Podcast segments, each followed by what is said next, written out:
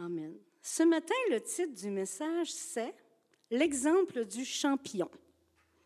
Qui est le champion? Jésus. Amen. On va tourner ensemble pour ceux qui ont leur Bible, sinon ça va être à l'écran, dans Matthieu chapitre 4, à partir du verset 1.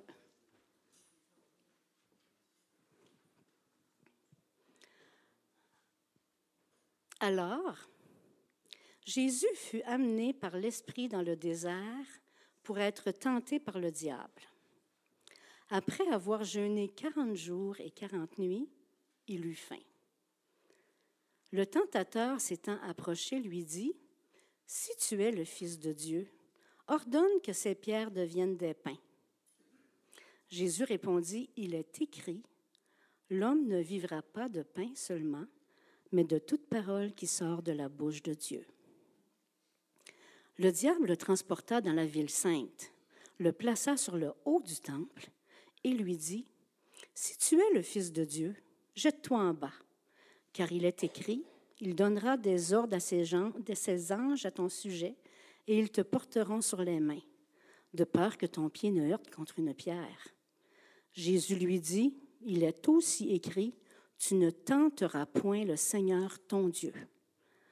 Le diable le transporta encore sur une montagne très élevée, lui montra tous les royaumes du monde et leur gloire, et lui dit, Je te donnerai toutes ces choses si tu te prosternes et m'adores.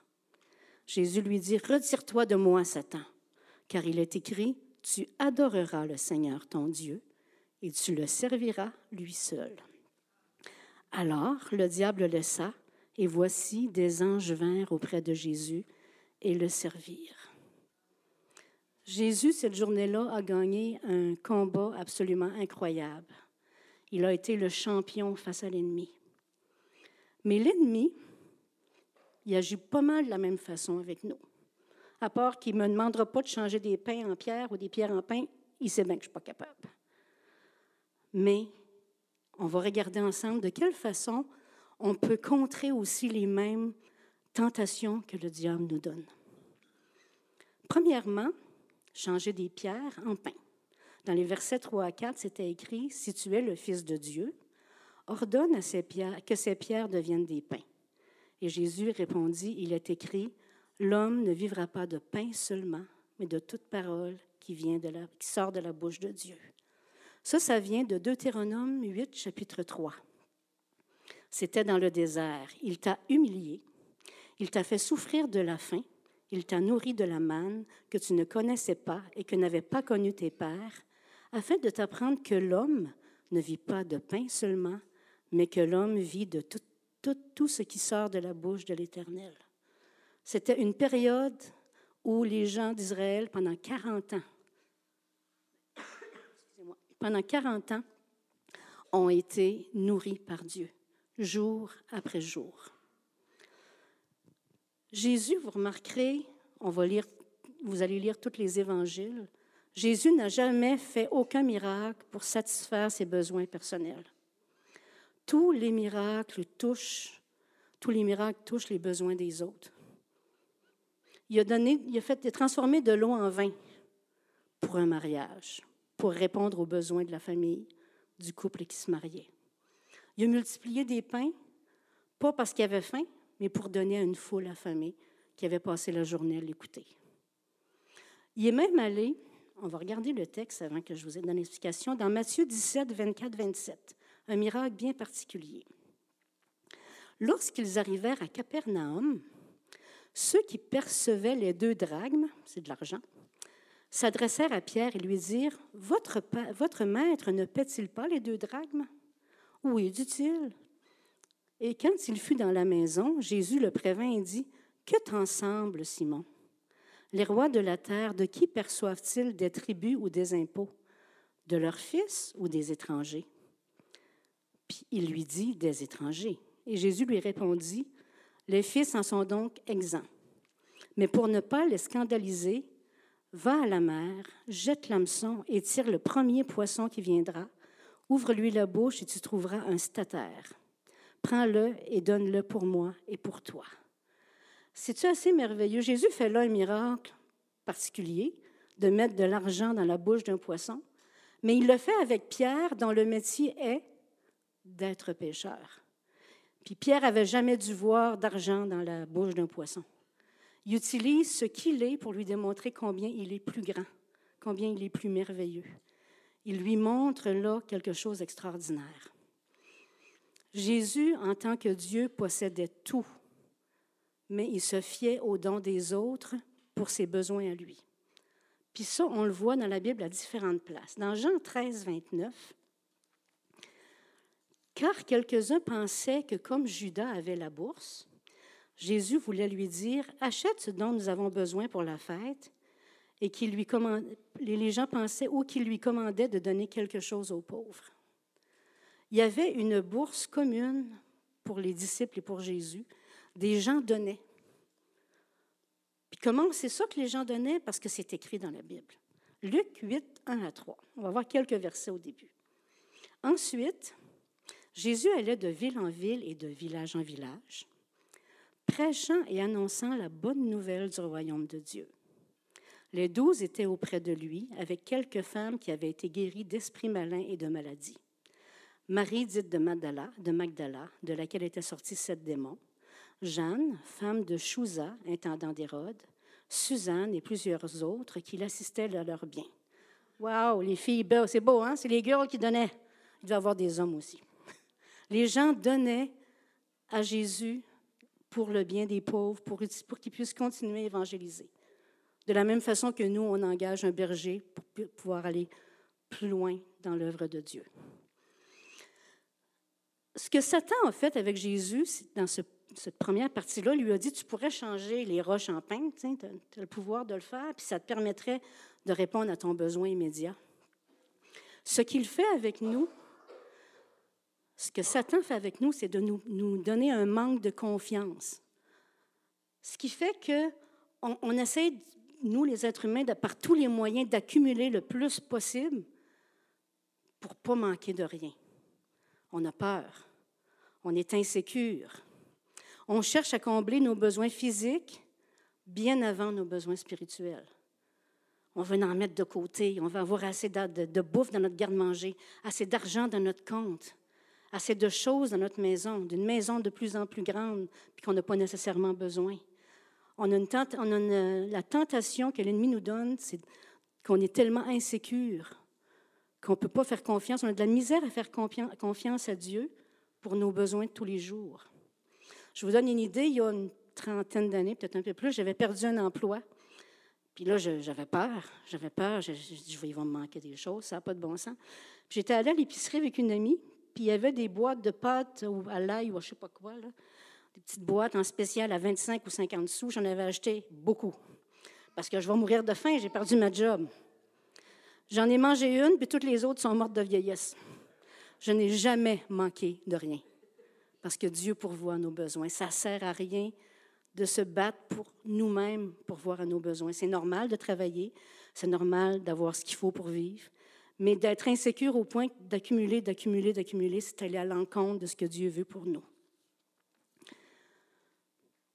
La preuve que c'est inutile, on va le lire ensemble, Luc 12. Et il leur dit cette parabole. La terre d'un homme riche avait beaucoup rapporté. À partir du verset 16, pour ceux qui ont leur Bible, désolé. Et il raisonnait en lui-même, disant Que ferai-je Car je n'ai pas de place pour serrer ma récolte. Voici, dit-il, ce que je ferai. J'abattrai mes greniers, j'en bâtirai de plus grands. J'y amasserai toute ma récolte et tous mes biens. Et je dirai à mon âme, mon âme, tu as beaucoup de biens en réserve pour plusieurs années. Repose-toi, mange, bois et réjouis-toi. On a, je connais des gens autour de moi qui parlent de la retraite, c'est comme ça qu'ils se préparent. Les greniers pleins, beaucoup, beaucoup plus d'argent qu'ils n'auraient besoin, prêts au repos. Mais, verset 20, Dieu lui dit, insensé, cette nuit même ton âme te sera redemandée, et ce que tu as préparé pour qui sera-ce Il en sera ainsi de celui qui amasse des trésors pour lui-même et qui n'est pas riche pour Dieu. Ça ne veut pas dire que ce que vous avez ramassé le jour de vos 65 ans, vous allez mourir. Je ne vous prophétise pas ça du tout. Mais regardons ensemble que le fait que Dieu va pourvoir à nos besoins. On n'a tellement pas besoin de s'inquiéter. C'est tellement une perte de temps devant Dieu et une, une façon dont Satan nous pousse avoir peur. L'insécurité, l'insécurité n'est pas ce que Dieu veut pour nous. Comme il a pourvu pour les Israélites dans le désert, il va pourvoir pour ses enfants à mesure de nos besoins. Luc 12, 24, il n'est pas à l'écran. Considérez les corbeaux. Il aurait pu prendre un bel oiseau, l'hirondelle, mais les corbeaux, ils ne sèment ni ne moissonnent, ils n'ont ni cellier ni grenier, et Dieu les nourrit. Combien ne valez-vous plus, pas plus que les oiseaux? Il ne faut pas laisser l'ennemi nous faire mettre le focus sur nos peurs, sur notre insécurité. Si on met Dieu en premier, Dieu va nous mettre en premier. Et Dieu va s'occuper de tous nos besoins à chaque jour. C'est ce qui l'a poussé à faire à Jésus de s'occuper de son besoin à lui en premier, mais ce sont les anges ensuite qui ont nourri Jésus. Matthieu 6, 31, 34, il n'est pas à l'écran non plus, je crois. Ne vous inquiétez donc pas et ne dites pas que mangerons-nous, que boirons-nous, de quoi serons-nous vêtus, car toutes ces choses, ce sont les païens qui les recherchent. Votre Père céleste sait que vous en avez besoin. Cherchez premièrement, premièrement, le royaume de Dieu et la justice de Dieu, et toutes ces choses vous seront données par-dessus. Ne vous inquiétez pas du lendemain, mes frères. Ne vous inquiétez pas du lendemain, mes sœurs. Ne vous inquiétez pas du lendemain, ceux qui nous écoutent. Car le lendemain aura soin de lui-même. À chaque jour suffit sa peine. Avec Dieu, je n'ai jamais manqué de rien, dans les périodes de travail comme dans les périodes sans travail. Et on doit constamment faire attention, et d'un, de ne pas être insécure, et de la façon qu'on va utiliser pour remplir nos besoins. On va voir des gens comme Zachée qui, pour remplir ses besoins, va voler les, des gens autour de lui. Mais il y a bien des façons qu'on peut utiliser pour, régler notre insécurité. De la fraude, enlever ce qui appartient à Dieu, c'est essayer de lui donner. Euh, du mensonge, du vol. Prenons aussi attention à ce que l'ennemi peut mettre devant nous pour qu'on puisse, pour qu'on puisse être bien avec lui. Il y a eu une période de ma vie, une autre fois où j'ai perdu un travail, puis je donnais, je donnais à Dieu régulièrement, tous les, toutes les fois que j'avais un, salaire. Mais là, tu perds ton travail, puis là, j'étais insécure, je dis, euh, j'arrête de donner ou pas. Peut-être que j'aurai rien demain, peut-être que dans deux, trois semaines, quand le chômage va arriver, euh, ça drop de moitié, là, le chômage. Mais Dieu a été suffisant pour moi. J'ai perdu cet emploi-là, j'ai eu droit à huit semaines de salaire à la fin de l'emploi, et cinq semaines plus tard, j'en avais un deuxième. Donc, trois semaines de temps, deux salaires complets. Dieu est bon pour nous. Dieu est bon pour nous. Malachie 3.10 dit, Apportez à la maison du trésor toutes les dîmes, afin qu'il y ait de la nourriture dans ma maison. Mettez-moi de la sorte à l'épreuve, dit l'Éternel des armées et vous verrez si je n'ouvre pas pour vous les écluses des cieux, si je ne répands pas sur vous la bénédiction en abondance. Jésus, en répondant à Satan, démontrait qu'il vivait par la parole de Dieu. Dieu répond tellement à nos besoins, tellement à nos besoins. Jésus prenait le, le désir de marcher avec Dieu ce, désir-là qui dit que la parole de Dieu passe en premier, bien avant sa nourriture. Quand il a vu la Samaritaine, à un moment donné, les disciples sont venus puis ont dit euh, C'est le temps de manger. C'est dit dans, je vais vous le lire seulement. Pendant ce temps-là, les disciples le pressaient de manger, disant Rabbi, mange. Mais Jésus a répondu J'ai à manger une nourriture que vous ne connaissez pas. Et un peu plus loin, deux versets plus loin, il dit Ma nourriture est de faire la volonté de celui qui m'a envoyé et d'accomplir son œuvre. Ça devrait être ça, notre nourriture. Ça devrait être ça, notre but premier. Non pas rechercher notre satisfaction à nous, mais rechercher la satisfaction de Dieu qui va nous donner tout ce qu'on a besoin par la suite. Deuxième tentation. Satan l'amène sur le toit du temple. Il y a quand même un certain pouvoir à ramasser un humain, puis flou, vient-en sur le toit du temple. Puis il lui dit, Si tu es fils de Dieu, jette-toi en bas, car il est écrit, Il donnera des ordres à ses anges à ton sujet, et ils te porteront sur les mains, de peur que ton pied ne heurte une pierre. Satan utilise la parole de Dieu pour tenter Jésus. Il y a du front, hein? Mais Jésus lui répondit, Il est aussi écrit, Tu ne tenteras point le Seigneur ton Dieu. Jésus n'a fait aucun miracle pour démontrer sa supériorité. Les miracles qu'il a faits étaient pour guérir, pour soigner, pour ressusciter, pour nourrir, pour prendre soin. Ça, ce sont les miracles de Dieu. La façon dont l'ennemi va souvent nous faire ça, c'est que nous, on n'a pas le pouvoir de se tirer en bas du temple pour que les anges nous, nous, nous relèvent. Mais ce que nous, ce que le diable va faire, c'est qu'il va nous pousser à marchander avec Dieu. Tu sais, Seigneur, si tu me donnes ça, je vais faire ça. Avez-vous déjà entendu ce genre de parole? Hein? Et là, là qu'on est ratoureux avec notre Dieu. Ou bien d'avoir absolument confirmation de quelque chose au point de ne pas le faire. Un peu comme une toison à l'infini. Ben, si tu fais tomber la pièce d'un dollar de tel sens, je vais obéir à ce que tu me demandes de faire dans l'Église. Euh, non, c'est pas suffisant. Si tu, si tu, de, chercher des confirmations par-dessus confirmation, par-dessus confirmation, alors que Dieu veut juste te dire, fais donc ça. Ça aussi, c'est tenter Dieu. Ecclésiaste 9, dit, 9, verset 10 dit, Tout ce que ta main trouve à faire avec ta force, fais-le, car il n'y a ni œuvre, ni pensée, ni science, ni sagesse dans le séjour des morts où tu vas. Ne pas poser devant Dieu des gestes inconsidérés, se disant que Dieu va pourvoir. Par exemple, l'apôtre Paul, on va le lire ensemble, acte 28, 3 à 5. Puis, ayant ramassé un tas de broussailles et l'ayant mis au feu, une vipère en sortit par l'effet de la chaleur et s'attacha à sa main. Quand les barbares virent l'animal suspendu à sa main, ils se dirent les uns aux autres Assurément, cet homme est un meurtrier, puisque la justice n'a pas voulu le laisser vivre après qu'il ait été sauvé de la mer. Paul secoua l'animal dans le feu et ne ressentit aucun mal. Dans la fin du livre de Matthieu, il nous dit qu'on prendrait des breuvages mortels, qu'on serait piqué par des serpents et qu'on on serait protégé par Dieu. Paul n'a pas voulu démontrer sa supériorité en allant chercher la vipère, dire Regardez, j'en mourrai pas. Mais quand il y en a eu besoin, Dieu a pourvu.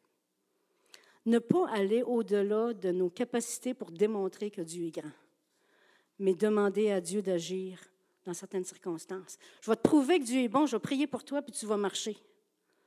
Peut-être qu'en priant, Dieu va le faire, mais peut-être que non. Ne, ne, présumons pas de ce que Dieu veut faire. Soyons sages. On doit être capable d'entendre ce que Dieu veut qu'on fasse et non pas nous-mêmes décider ce qu'on aimerait que lui fasse. Si Dieu me demande d'aller prier pour quelqu'un, j'y vais. Si Dieu me demande d'imposer les mains et de réclamer une guérison, je vais le faire mais je n'irai pas moi-même d'un à l'autre en disant Dieu te guérit, Dieu te guérit, Dieu te guérit. Ça serait se moquer de Dieu. Pendant le naufrage où, Paul s'est retrouvé, il, euh, où il s'est fait piquer par cette vipère-là, ou mordre ou piquer, je ne sais pas, juste avant, dans le, dans le naufrage, il y a eu une autre chose que Paul a dit, mais il a dit de la part de Dieu dans le chapitre 27, le chapitre précédent, versets 31-34. Paul dit aux centeniers et aux soldats, si ces hommes ne restent pas dans le navire, vous ne pouvez être sauvés. Alors les soldats coupèrent les cordes de la chaloupe et la laissèrent tomber. Avant que le jour paraisse, Paul exhorta tout le monde à prendre de la nourriture, disant, C'est aujourd'hui le quatorzième jour que vous êtes dans la tente et que vous persistez à vous abstenir de manger.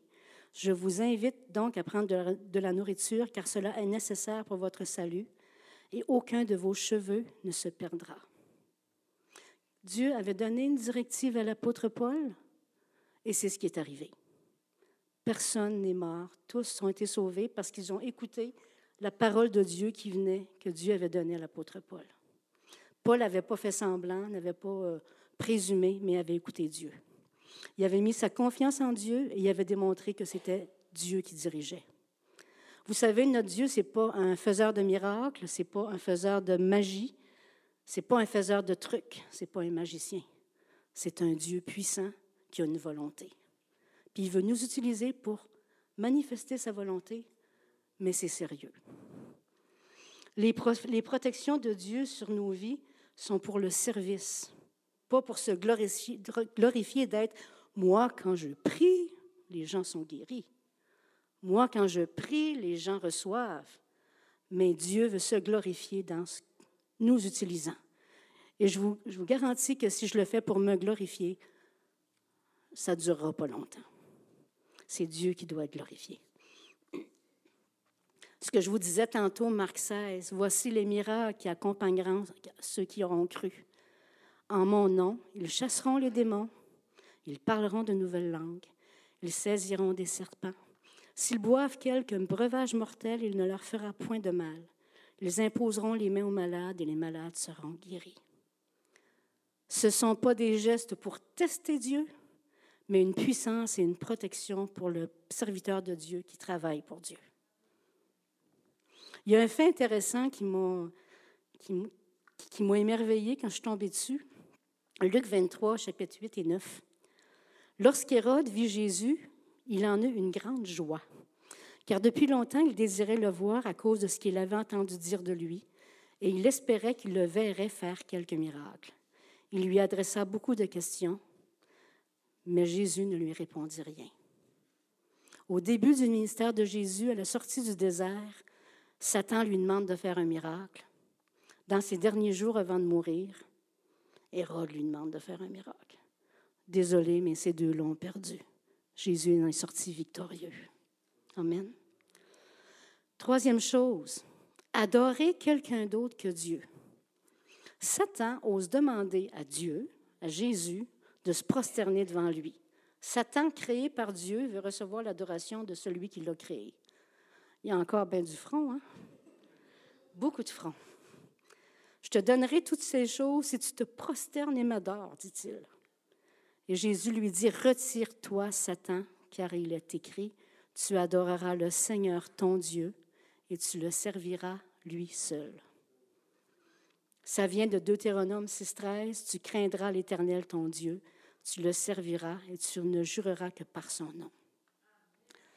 Satan avait un tel orgueil, c'est cet orgueil-là qui l'a fait quitter le ciel, qui était prêt à s'imaginer que Jésus, parce qu'il avait pris une forme humaine, serait assez faible pour dire Yes, on passe par-dessus.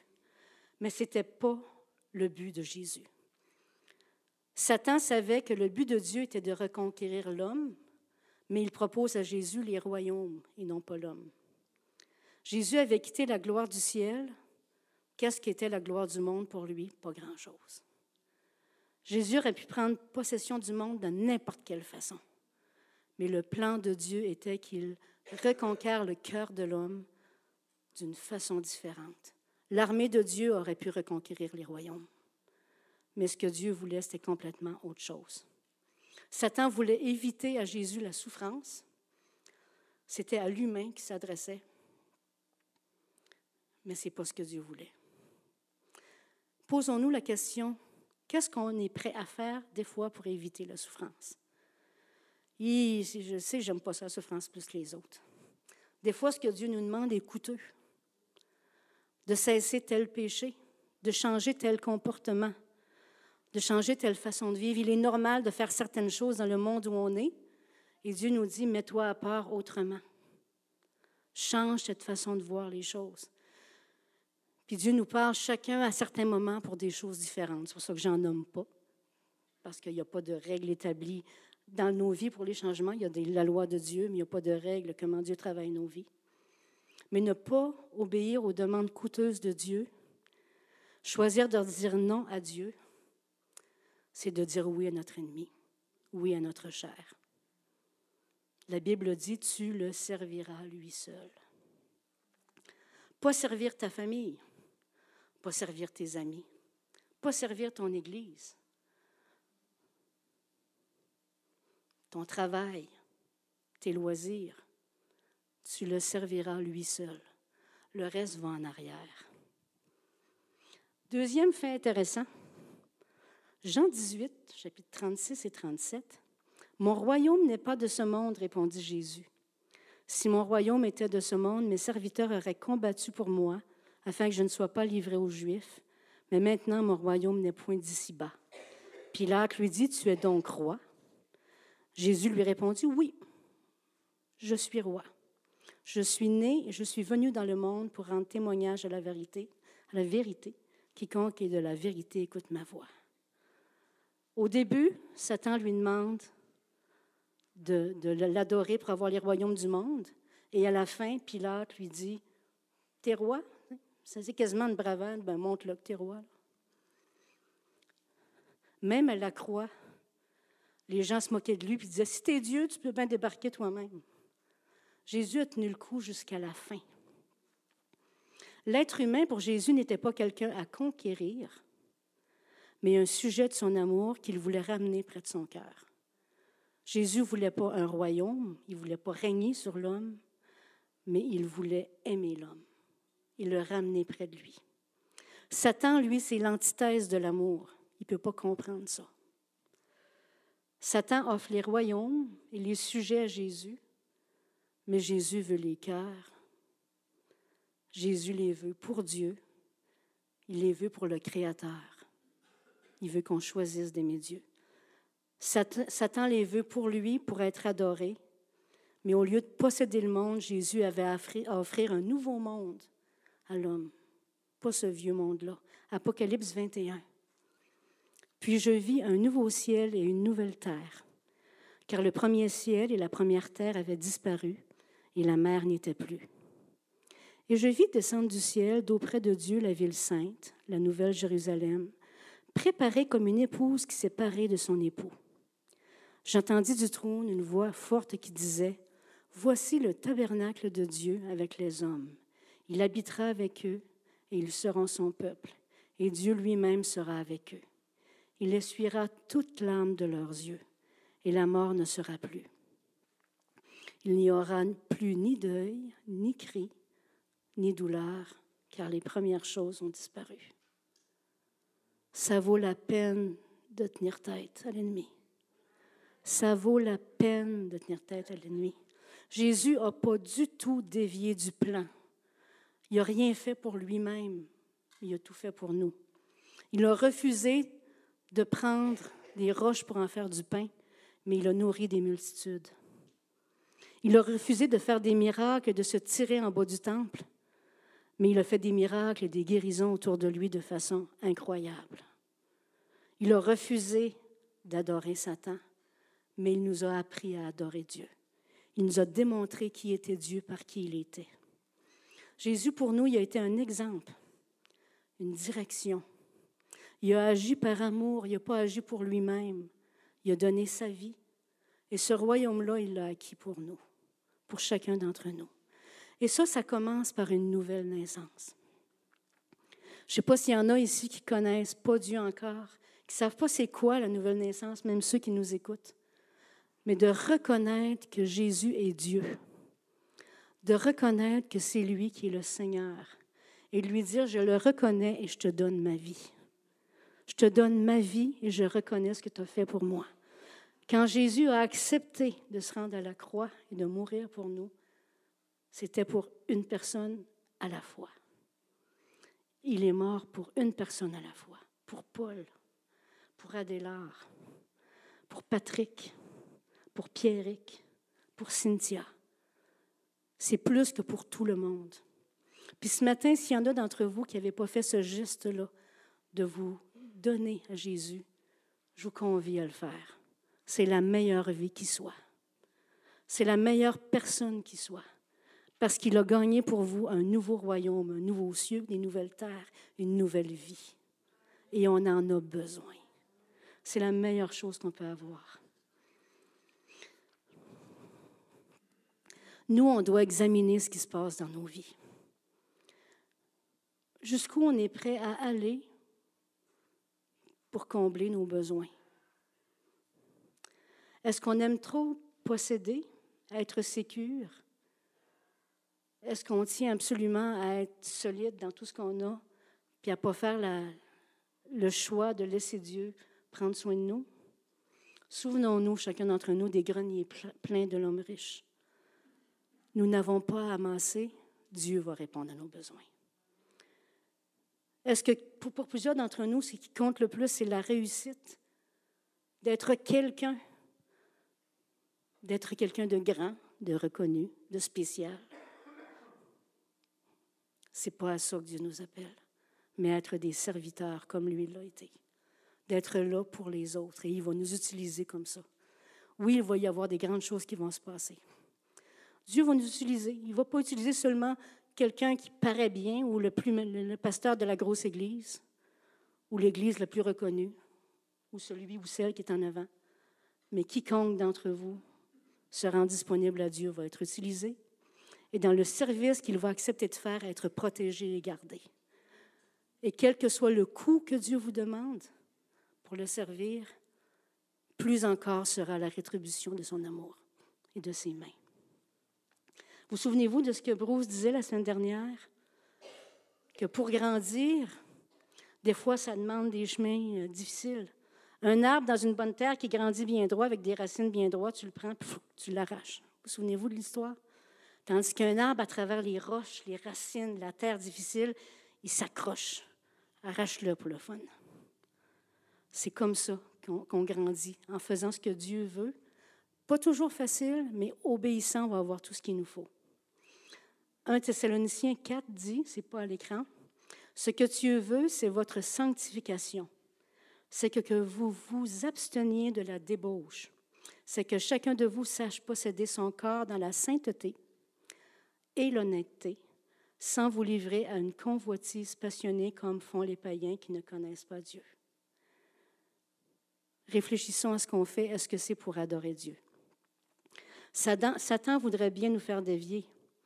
Pensons aussi aux trois types d'hommes. Je recite encore euh, Bruce la semaine passée, ça m'a vraiment touché ce qu'il a apporté. Si tu es un, homme naturel, c'est que tu ne connais pas encore Dieu. C'est que tu es sans Dieu, tu as besoin de te mettre devant lui et de lui donner ta vie. Ça, c'est être un homme naturel. Si tu es un homme charnel, tu es quelqu'un de sauvé, mais tu as besoin d'apprendre à marcher avec Dieu. Tu as besoin de faire des racines solides dans la vie, donc de dire oui à Dieu, là où il va t'amener, où il va te conduire. Et si tu es un homme spirituel, tu sais que tu vas apprendre de Dieu. Tu perds peut-être souvent des combats, mais, tu reconnais c'est quoi la voix de l'ennemi, puis tu es capable de dire non. Tu écoutes ce que Dieu te dit. Tu succombes pas si facilement. Tu cherches avec Dieu les moyens d'en sortir. Tu cherches sa direction. Tu cherches son soutien. Tu cherches sa force. Tu cherches le meilleur de la part de Dieu. Et tu pries. Vous vous souvenez ce qu'il disait la semaine dernière? Tu pries quand tu pries, tu entends de la part de Dieu. Tu lis la parole, tu l'étudies. Tu entends ce que Dieu veut dire et tu peux répondre à ton ennemi, comme Jésus l'a fait. Et tu vas chercher la puissance du Saint-Esprit. Parce que honnêtement, de moi-même, c'est perdu d'avance. Mais avec Dieu, watch out. Avec Dieu, watch out. Et pas juste avec Dieu, avec chacun d'entre nous.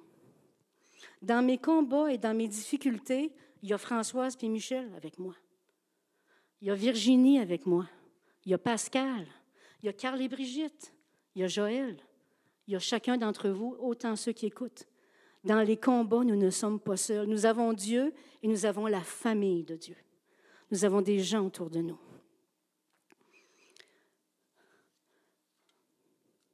Chasser, chasser, chasser, pourtant c'est le nom du pasteur, chasser l'ennemi Chasser Satan partout n'est pas la solution. Il y a des gens qui vont trouver Satan partout. J'ai découvert que Satan n'était pas dans le sucre à la crème. Il faut juste que j'arrête d'en manger. Il y a des choses que c'est une décision personnelle. Mais avec la parole de Dieu, avec la direction de Dieu, on va savoir qu'est-ce qui doit être confronté et de quelle façon on va avancer. Est-ce qu'on va être tenté? Absolument. Est-ce qu'on a les armes? Absolument on a surtout l'aide de Dieu. Quelles sont nos raisons ou nos motifs des péchés qui nous tiraillent? Les mêmes que ceux qui ont été proposés à Jésus. Le besoin d'avoir plus, le besoin d'être reconnu et la facilité à aller à autre chose pour répondre à ces besoins-là. Et on doit constamment se questionner devant Dieu pour choisir la bonne direction. Luc 14, 26, 27. Si quelqu'un vient à moi sans me préférer son père et sa mère, à sa femme, à ses enfants, à ses frères, à ses sœurs et même à sa propre vie, il ne peut être mon disciple. Et quiconque ne porte pas sa croix et ne me suit pas ne peut être mon disciple. Ça veut dire toujours mettre Jésus en premier. Jésus a mis Dieu en premier et nous, on met Jésus et Dieu en premier. Et on a l'Esprit Saint de la même façon que Jésus l'avait. On est équipé sérieusement.